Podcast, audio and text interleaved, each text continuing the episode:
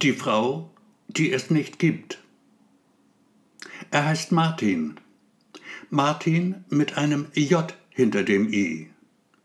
Martin ist sieben Jahre alt. Er geht in die erste Klasse. Das Lernen macht ihm Spaß. Noch jedenfalls. Er zählt zu den Besten. Trotzdem ist er beliebt bei den anderen, was durchaus nicht selbstverständlich ist. Sie mögen ihn. Die Mädchen ganz besonders. Sie laufen ihm förmlich nach. Martin lebt bei seinem Vater, die Mutter bei ihrem Freund. Manchmal kommt sie zu Besuch und bleibt auch über Nacht. Dann ist alles so wie früher. Ein bisschen jedenfalls. Ein kleines bisschen so wie früher. Dann aber geht sie wieder und alles ist wie immer. Martin und der Papa. Sonst nichts und niemand. Und auch das ist gut. Der Papa heißt Claudius. Claudius Neumann. Er lebt schon lange in dem alten Haus und ist auch selbst schon ein wenig älter. Doch das merkt man ihm nicht wirklich an. Die Leute jedenfalls sind immer erstaunt, wenn er ihnen sein Alter nennt. Zumindest geben sie vor, erstaunt zu sein. Und einige von denen, die es sagen, sind es wohl wirklich. Claudius Neumann ist Grafiker. Er entwirft für große Firmen große Anzeigen, verdient gutes Geld für alles, was mit Werbung zusammenhängt. Er ist kein Krösus, doch es geht ihm gut, sehr gut geht es ihm. Längst schon könnte er ein eigenes Haus sich leisten, doch er liebt das alte Gemäuer, in dem er seit Jahrzehnten haust, seit ein paar Jahren allein mit seinem Sohn. Ihn stört es nicht die Bohne, und den Sohn, den stört es ebenso wenig. An einem Freitag im Sommer, ein traumhaft schöner Tag, teilt Martin dem Vater mit, dass er heiraten wird. Nicht sofort natürlich, ganz klar, und er muss auch erst mal fragen, ob Suse ihn wirklich will. Geküsst aber hat sie ihn schon mal, gerade eben, unten vor der Haustür. Aber hallo, sagt Claudius Neumann, eine Freundin hast du also. Geht sie in deine Klasse? Kenne ich sie vielleicht? Suse ist doch kein Kind mehr, Papa. Sie ist erwachsen schon. Eine richtige Frau mit allem Drum und Dran. Du weißt schon. Ein Busen hat sie.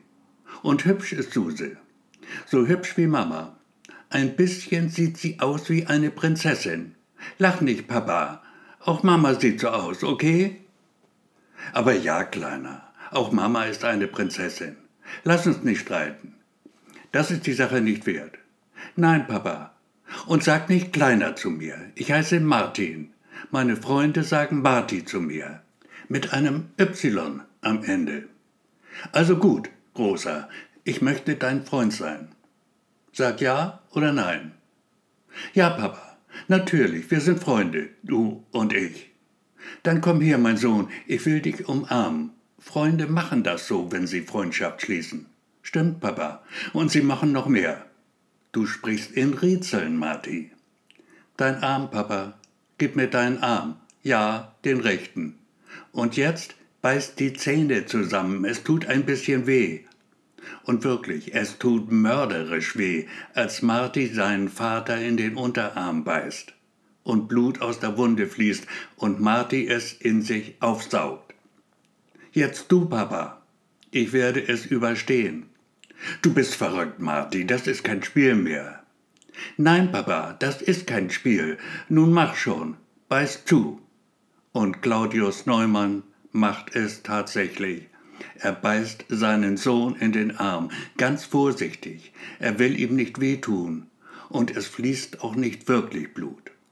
Macht nichts, Papa, du hast dir Mühe gegeben. Und nur das zählt. Jetzt sind wir Brüder, du und ich, nicht nur Freunde sondern Brüder. Blutsbrüder sind wir jetzt. Ist das nicht toll? Ja, mein Schatz, das ist absolut spitze. Hol mir ein Pflaster und dann will ich mehr hören von dir und Suse. Marty holt und klebt und fängt bereits an zu erzählen mit großen, verträumten Kinderaugen. Wie er geklingelt hat an Suses Tür und statt ihr ein Zwerg plötzlich vor ihm stand.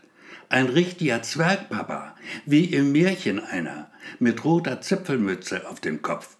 Marty, du träumst. Zwerge, wie du sie meinst, gibt es wirklich nur im Märchen. Oder willst du mich auf den Arm nehmen? Nein, Papa, du kannst es mir glauben. Da war in echt ein Zwerg. Er hat gesagt, ich soll ganz leise sein, weil Suse nämlich die schläft und kann sein, sie träumt gerade. Ja, das hat er gesagt und mir dann gezeigt, wo die Suse liegt. Auf einer großen grünen Wiese lag sie, und die Sonne schien und Suse war nackt, Papa ganz nackt. Wunderschön sah sie aus. Nach dem Tatort, den er sich ansieht, Marty ist schon im Bett, trifft sich Claudius Neumann noch auf ein Bier mit seinem Freund Paul. Der wohnt im selben Haus, eine Etage tiefer, direkt gegenüber der Wohnung, in der Marty seinen Worten zufolge die schöne Suse erblickt hat, schlafend beim Sonnenbad, nackt auf einer grünen Wiese. Paul glaubt seinen Ohren nicht zu trauen, als Claudius ihm die Geschichte erzählt und natürlich auch den Zwerg mit Zipfelmütze nicht auslässt. Der Freund kann sich vor Lachen kaum halten. Die Wohnung steht leer, seit ich hier wohne, klärt er Claudius auf und fügt hinzu, überhaupt sind die Räume, so viel ich weiß, nie bewohnt gewesen. Der Hauseigentümer hat sie für seine Tochter freigehalten. Doch die gab es nie. Die Ehe blieb kinderlos.